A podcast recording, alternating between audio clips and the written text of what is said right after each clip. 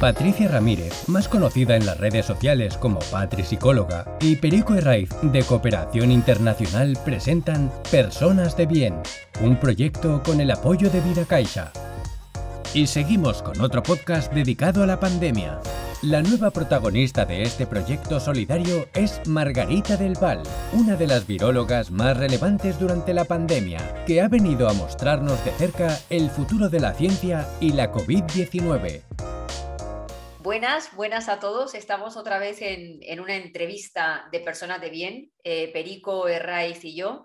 Perico como representante de la, de la ONG Cooperación Internacional y yo como psicóloga y divulgadora. Y hoy tenemos el placer de que nos acompañe en esta entrevista Margarita del Val. Yo creo que si decimos Margarita del Val, no hay nadie en nuestro país que diga, pero ¿quién es? ¿No? Porque durante todos estos meses, año y pico, de pandemia ha sido una de las voces y caras protagonistas y yo creo que líderes, para mí, líderes de la credibilidad y del rigor científico y del sentido común. Entonces, eh, yo creo que ha sido una referencia para muchísima gente. Si todos hubiésemos tenido el teléfono de Margarita del Val durante estos meses, no hubiese podido vivir, porque yo creo que es la persona a la que hubiésemos ido a preguntarle cualquier duda relacionada con, con el virus de, con la COVID, ¿no? Margarita, bienvenida. Encantada de estar con vosotros. Muchas gracias por tus palabras tan amables. Margarita, quería, quería eh, bueno, agradecerte, por supuesto, ¿no? porque es un proyecto solidario en el que Vida Caixa colabora para mejorar luego, impulsar los proyectos que desarrollamos ¿no? con la ONG y ayudar a chicos y chicas que están en una situación desfavorable y que además han sufrido pues más todavía ¿no? las consecuencias precisamente de la, de la pandemia, tanto aquí en España como los proyectos en Marruecos o en la India. A nivel personal, si tú has notado algo de estrés, porque claro, si todos hemos tenido, hemos sufrido las consecuencias de esta situación, tú que has estado expuesta, ¿no? De una manera continuada a los medios de comunicación, a televisión, prensa, radio, eh, necesitábamos información que igual todavía no se había producido, ¿no? Bueno, necesitábamos respuestas. Y quería preguntarte a nivel personal cómo te has sentido en, estos dos años ya, casi. Ha sido un tiempo muy intenso, sigue siendo intenso, eh, pero bueno, yo me he dedicado a, él porque pensaba que se podía comunicar, que ha habido casi siempre algo que comunicar. Eh, en contados momentos, ha habido una o dos semanas en que no había nada nuevo y ha habido momentos eh, más duros, más intensos en los cuales había que ser mucho más cuidadoso en lo que se comentaba y esos han sido quizás los más difíciles, ¿no? Que intentar que, no, que lo que yo que dijese no se pudiese malinterpretar para eh, no dañar a nadie y, eso bueno, ha sido un poco más difícil. Pero continuamente hemos estado con novedades, efectivamente, continuamente hemos estado eh, aprendiendo, estudiando qué ocurría, intentando analizarlo con el máximo rigor eh, para separar el grano de la paja, para detectar eh, lo que era más relevante y lo que podía ser solo de interés para científicos. Y bueno, eso ha sido, eso ha sido difícil. Y quería también decir otra cosa para los jóvenes, ya que trabajáis con jóvenes. Realmente, aunque hemos visto varios ejemplos de jóvenes que no se han portado responsablemente, es lógico porque hacen más actividades al aire libre quizás que nosotros, pero pensar que cuando personas de 60, 70 años, 80 años han seguido todas las normas y se han protegido y han, intentado no contagiarse, lo hacían por sí mismos, porque veían que tenían riesgo de enfermedad grave o de muerte. Pero cuando lo han hecho los jóvenes y los niños, lo han hecho por sus padres y por sus abuelos, no por ellos mismos. O sea que ha sido una actitud muy solidaria, muy responsable y mucho más dura para ellos. O sea que yo creo que han tenido un, valor muy importante y yo estoy pues muy orgullosa de ellos, la verdad. Tienes razón, en casa, en casa nosotros tenemos cuatro hijos, eh, de, lo, de 16 a 21, y el día que se vacunaron, terminaron de vacunarse los cuatro, para ellos fue como el gran alivio, pero de cara a nosotros y de cara a sus abuelos, no a ellos. Ellos saben que si se contagian, de hecho dos los pasaron y lo pasaron de una manera bastante ligera, pero fue como la sensación de ya podemos quedarnos tranquilos eh, porque estamos protegiendo a otras personas. Yo creo que la juventud ha sido muy solidaria, a pesar de las imágenes que mm. vemos a veces de botellón, pero creo que ha sido muy solidaria. Margarita, una pregunta. A pesar de que estamos grabando la entrevista ahora ya a mediados de octubre y se va a publicar a, mediados de diciembre, eh, ahora se han levantado las restricciones. Por ejemplo, en Aragón, a partir del viernes que viene, tendremos el nivel 1, se pueden utilizar las barras, salvo fumar en terrazas, todos los aforos van a estar al 100%. Yo que soy psicóloga y me encanta el optimismo, ¿crees que el optimismo puede ser un, un arma de doble filo en una situación como esta? Que nos veamos tan seguros, tan relajados, que hayamos pasado aquí la fiesta del Pilar y tampoco hayan aumentado tanto los contagios como para relajarnos sin darnos cuenta y caer en, otra ola, o el nivel de vacunación que tenemos ya en España nos va a seguir protegiendo? El nivel de vacunación que tenemos en España es espectacular y es especialmente bueno comparado con el resto de Europa, que hemos recibido todas las mismas vacunas, porque no solo hemos vacunado a un determinado eh, número de personas, sino que hemos vacunado a las personas que más pueden sufrir la infección. por encima de 60 años están vacunados el 98% de la población. Eso es un porcentaje altísimo. Yo creo que estos datos para mí tan objetivos y tan rigurosos y tan científicos deberían ser para mí, por lo menos, suficientes suficientes para convencer a gente que tiene alguna duda sobre si me vacuno o no, ¿no? Pero ahora es que hemos visto a las vacunas en acción claramente. Nos hemos vacunado como 40 millones de españoles. Si hubiese algo raro en las vacunas, eh, no nos podríamos además haber puesto de acuerdo 40 millones de españoles más todos los demás del mundo para ocultarlo. Y estamos viendo cómo somos personas que estamos más sanas, eh, en las residencias estamos viendo que no ocurre en las tragedias que ocurrían en la primera oleada y, hasta el invierno pasado. Estamos más tranquilas, además, porque quien no haya tenido miedo, ansiedad, incertidumbre, depresión, que lo diga, porque yo creo que todos hemos tenido un par de esas, ¿no? Estamos más tranquilos y además estamos haciendo planes de futuro. O sea, que es que las vacunas nos están abriendo la tranquilidad, el volver a, la normalidad y el volver a tener un futuro quien está todavía parapetado en no me vacuno, no me atrevo, eh, que se anime, ¿eh? porque realmente están siendo la solución, lo estamos viendo.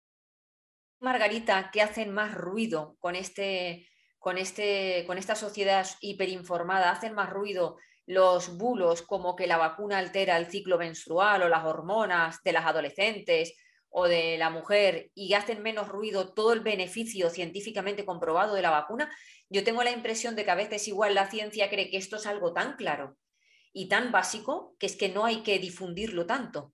Y yo no sé si uno termina creyendo más todos esos bulos que lo que realmente es la ciencia. Pues yo creo que vosotros desde la psicología nos tenéis que decir por qué nos fijamos mucho más en las malas noticias, pero tienes toda la razón. Nos fijamos más en las malas noticias.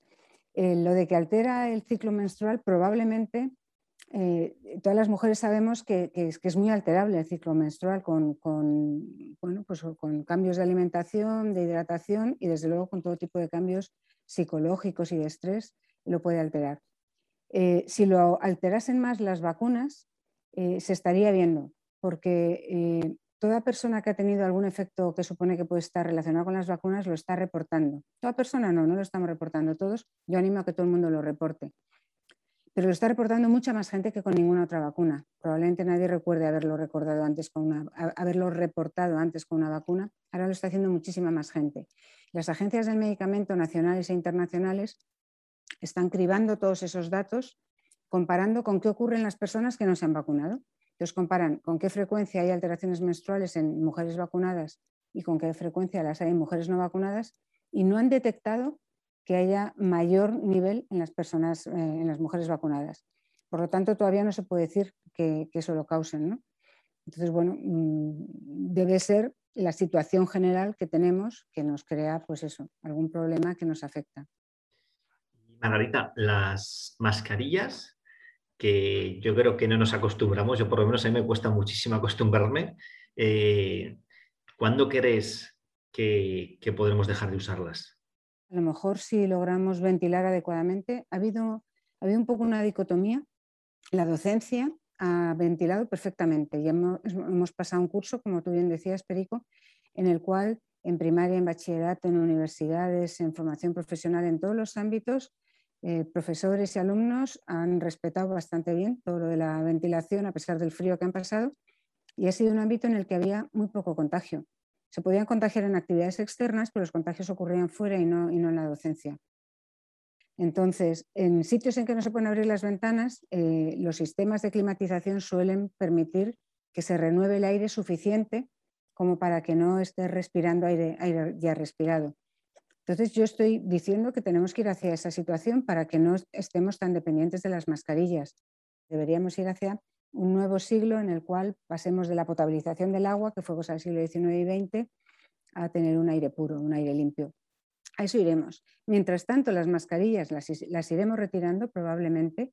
Eh, empezaremos quizás por burbujas habituales. Eh, compañeros de trabajo que solo se ven en el trabajo pero que se ven todos los días, pues quizás iremos retirándolas con más frecuencia y, luego pues iremos a sitios de más riesgo. En las residencias de ancianos a lo mejor todavía no, pero habrá que ver cómo pasa en este invierno, ¿no? que se dice. Y luego está claro, hay personas que han sido muy conscientes de que tenían algunas enfermedades, algunas alergias, que tenían faringitis recurrentes, catarros recurrentes y que no las han, no las han tenido este invierno pasado.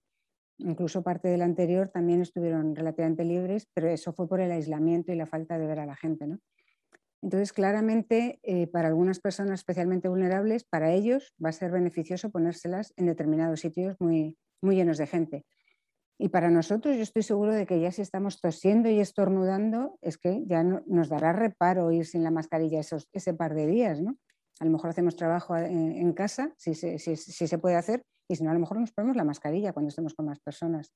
Pues mira, sobre ese tema de faringitis quería preguntarte, porque si durante un año y medio han desaparecido ha desaparecido la gripe, la faringitis o las amígdalas, la traqueitis, eh, corremos el riesgo de seguir utilizando las mascarillas, no tener este tipo de enfermedades y que también nuestro sistema inmune no se debilite? Cierto, las enfermedades hay que pasarlas de pequeños, las enfermedades infecciosas. Eh, eh, y es, lo que es uno de los problemas de este virus, que nos hemos infectado de mayores. Si solo hubiese infectado a los pequeños, y, luego se hubiesen ido haciendo mayores y hubiésemos estado los mayores en otra burbuja que no nos llegase el virus, pues esto no nos habríamos enterado, habría sido una cosilla más, un catarrillo más. ¿no?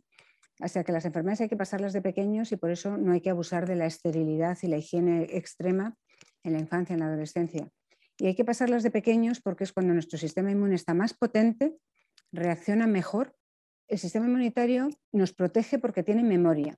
Y la memoria no es como la del cerebro a nivel de moléculas y de células, pero es parecida. Si tú vuelves a ver una película, pues la recuerdas mejor la segunda vez y la tercera. Pero eso no quiere decir que estés intentando ver esa película todas las semanas para acordarte muy bien. Quiere decir que si la vuelves a ver, pues ya no te, si es de miedo, ya no te dará miedo, por ejemplo, digamos, ¿no? Bueno, pues lo mismo con las infecciones, no hay que exponerse forzadamente a ellas, pero si en una vida normal te expones a ellas, lo que hará será reforzar la inmunidad. Hay dos poblaciones extremas a las que les puede afectar eso.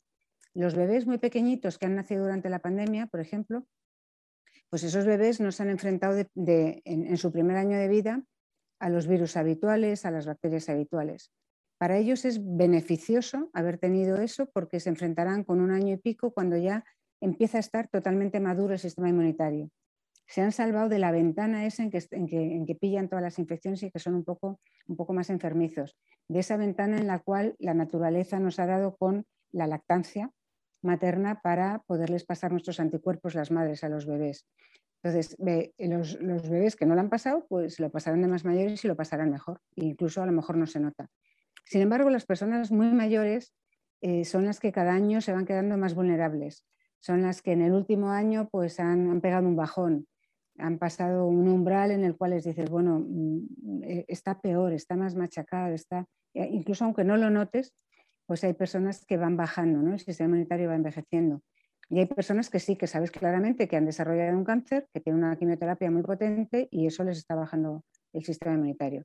Entonces, esas personas que no lo han pasado el año pasado se juntarán a las que se acumularán con las de este año. Entonces, es probable que haya el doble de personas que sean vulnerables a estas infecciones y, por lo tanto, eh, que para cada uno de ellos serán iguales, O sea, para cada uno de ellos serán igual de graves probablemente, pero tendremos el doble de personas y tendremos también los hospitales más saturados.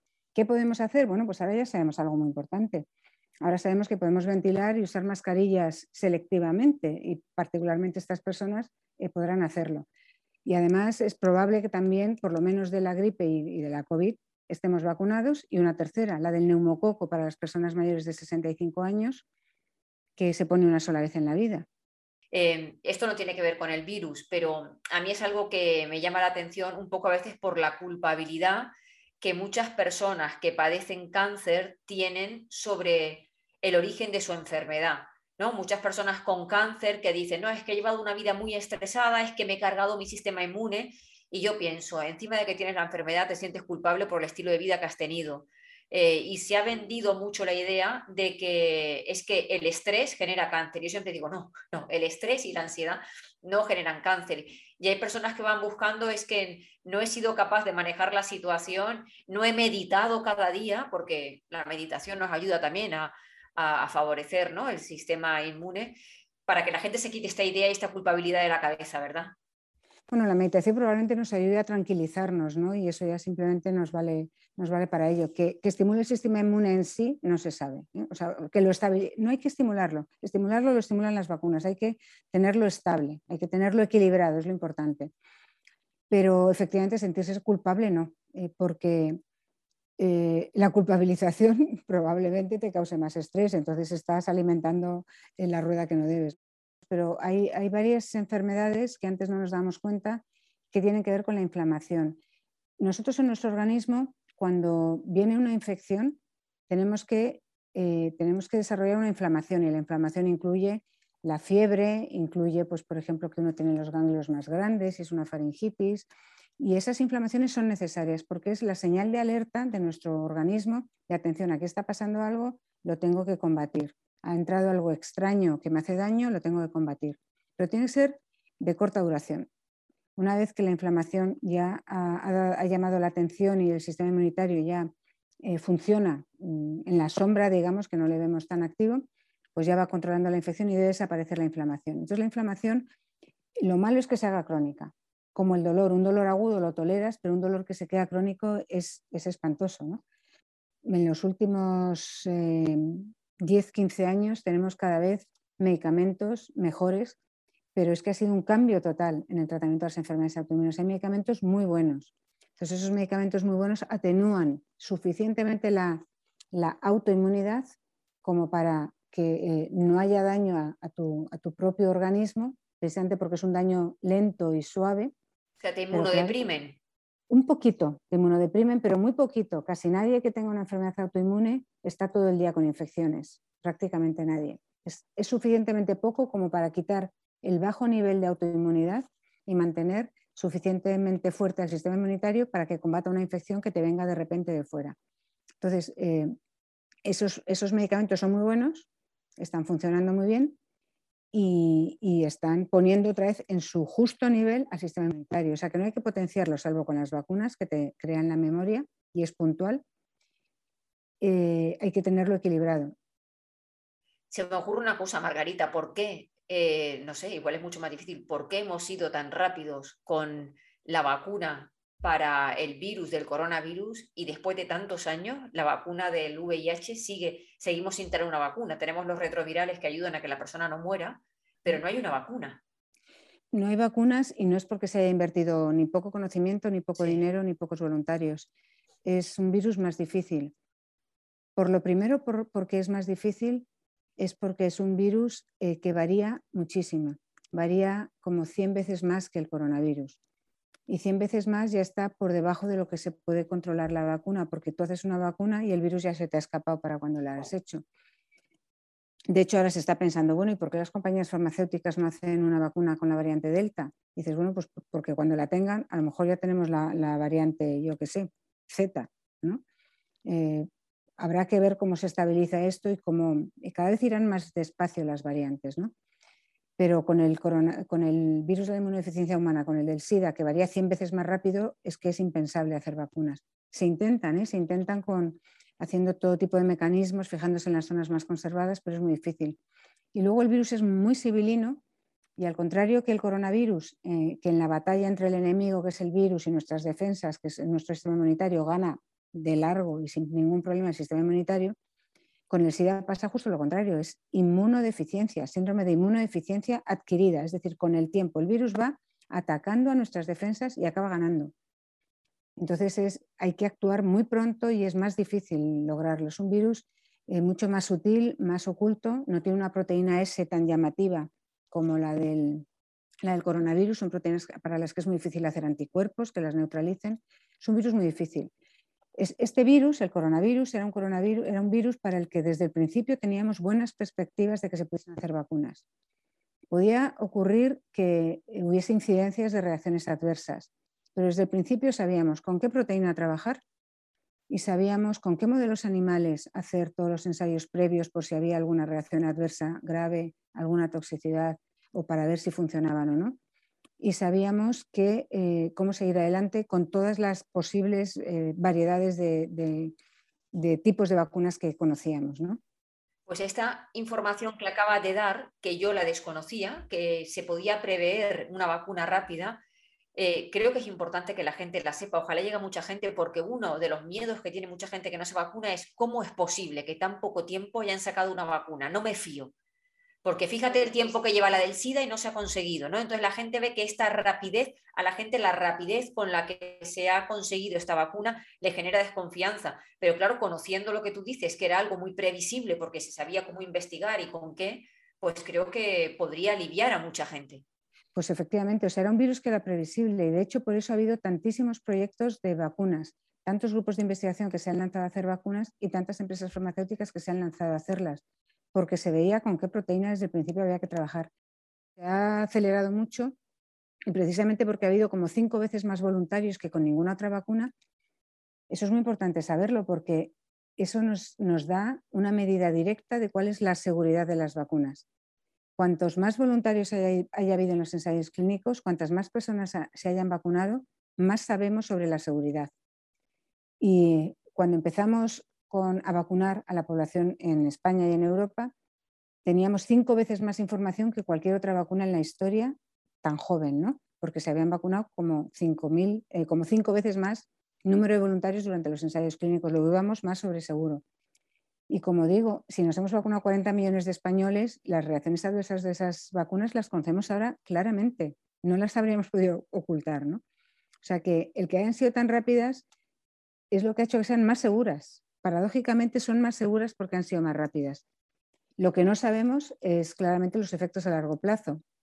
Y eso es, eh, eso es lo único eh, que uno podría dudar de estas vacunas pero las primeras personas que se han puesto cualquier otra vacuna en la historia tampoco han sabido los efectos a largo plazo. Así que, mm, bueno, pues eso, eso nunca lo sabremos. En general, sí que sabemos que prácticamente ninguna vacuna tiene efectos a largo plazo, prácticamente ninguna. Sin embargo, bastantes infecciones los tienen a largo plazo, a lo mejor varias décadas después. Por ejemplo, el zóster, que es una inflamación de un nervio muy dolorosa, a veces por el tórax, a veces por aquí, por la cara, pues esa es una complicación de la varicela común y corriente, ¿no? O hay encefalitis que son mortales, que son complicaciones del sarampión. Es normal que las infecciones tengan, complicaciones a corto o a largo plazo. Y con este coronavirus las sabemos. Está el post-COVID o el COVID largo o el COVID persistente. Las sabemos. O sea, no es que estemos esperando que dentro de 10 años salga una complicación del virus. El que no lo tiene grave sabe que hay un cierto porcentaje de las personas jóvenes con COVID no grave que ni siquiera han necesitado ir al, hospital, que tienen una, persistencia y eso es a corto o medio plazo.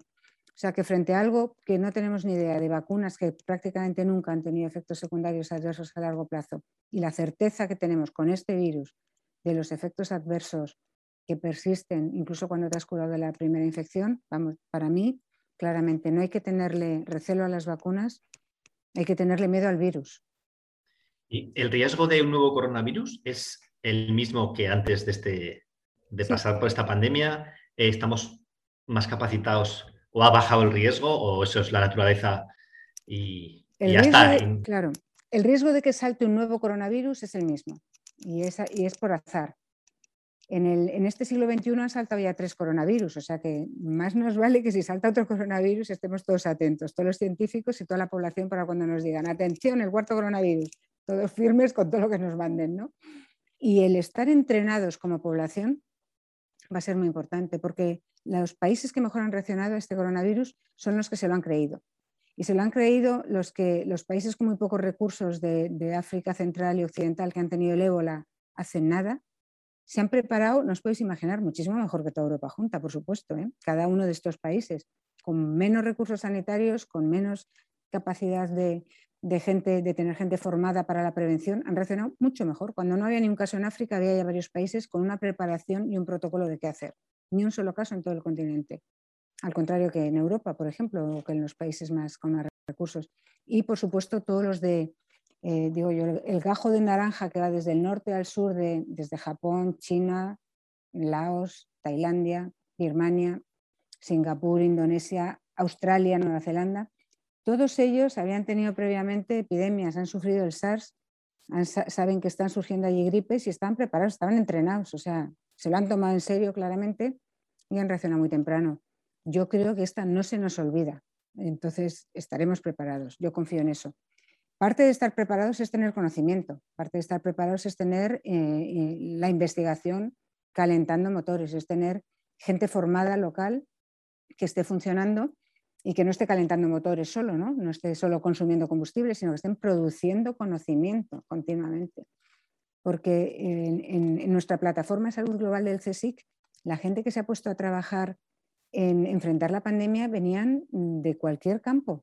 Ha habido filósofos, ha habido eh, gente que trabajaba con los mosquitos, control de mosquitos en, en, la naturaleza y que la movilidad de los mosquitos le ha ayudado a controlar la movilidad con nuestros teléfonos móviles y saber cómo funcionaban las medidas.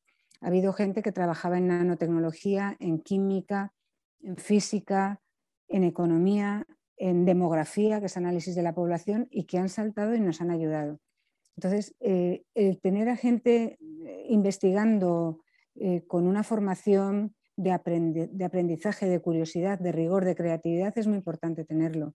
Y tenerlo en casa, tenerlo en nuestro propio país, porque si no todo nos llega más tarde. Eso es importante. Y otra cosa que es muy importante que nos pille preparados, y a España nos ha pillado también con el pie cambiado totalmente, es eh, tener un buen manejo de, grandes datos. Y eso es una profesión del futuro, lo sabemos, pero hay que tener los datos muy homogéneos, los sanitarios, los demográficos, eh, muchísimos datos los tenemos que tener mucho mejor, es una profesión del futuro. Yo quiero, por ejemplo, que las chicas se dediquen también a esta profesión, porque a veces es una cosa de chicos, ¿no? dedicarse a la informática a la estadística, a las matemáticas, a las ingenierías. Hace falta que no perdamos a las chicas tampoco para eso, ¿no? Chicos y chicas necesitamos para todo.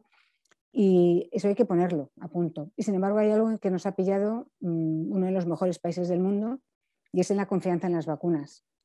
Eh, para saber cómo, cómo, prevenir una epidemia o cómo combatirla hay que conocer al enemigo, pero hay que conocer a la sociedad que la tiene que combatir. Y ahí la madurez que tenemos en España, la sensatez, la responsabilidad respecto a las vacunas, respecto a la confianza en el sistema sanitario, en los pediatras eh, y en, nuestros médicos, enfermeros, etcétera, es muy alta. Y eso no se improvisa tampoco. Muchos países de Europa, la mayoría de los países de Europa, yo me atrevería a decir, no tienen esa madurez que tenemos en España y es dificilísimo lograrla. Por ejemplo, ¿qué les ha ocurrido? Pues que han vacunado a lo mejor al 87% de la población mayor de 60 años, que quiere decir que les queda un 13%, eso son muchísimos. Si esos no están vacunados, está todo el país que no puede volver a la normalidad porque en cuanto se despiste un poco, se les puede infectar en más a todas esas personas, colapsar el sistema, colapsar la economía otra vez, ¿no? Entonces, eh, no es, no es un, un, mal as en la manga ese que tenemos como población española y la solidaridad que hemos tenido también en ese sentido. Margarita, justo ayer, perdona Patri, pregunté a dos voluntarias qué querían estudiar porque hacen el segundo de bachillerato y una dijo bioética, y, pero que no existía ese grado en, España, y la otra dijo economía, matemáticas y estadística, pues justo en Madrid. Por ahí va la población.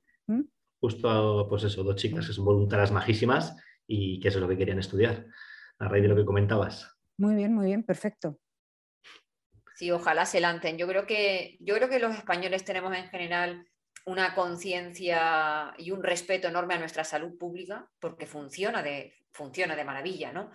Eh, pero nos falta todavía creer más en, la ciencia y darle, darle valor. Y darle valor a la ciencia es retener el talento y eso hay que pagarlo. Y para eso hay que dedicar recursos económicos para que nuestros científicos se queden, se queden aquí con nosotros. Muchísimas gracias, Margarita. Ha sido un placer inmenso. Gracias por participar en este proyecto solidario de personas de bien. Y gracias, Patri, también a ti, por supuesto, que eres el alma de esta, de esta iniciativa. El alma gracias, de todo. gracias, Perico. Gracias, Patri. Personas de Bien es un proyecto de entrevistas a quienes por su forma de vivir, sentir, pensar y actuar pueden inspirar y transformar a otras. Queremos agradecer el apoyo de Vida Caixa, que ha hecho posible este episodio en el marco de su compromiso con un futuro sostenible.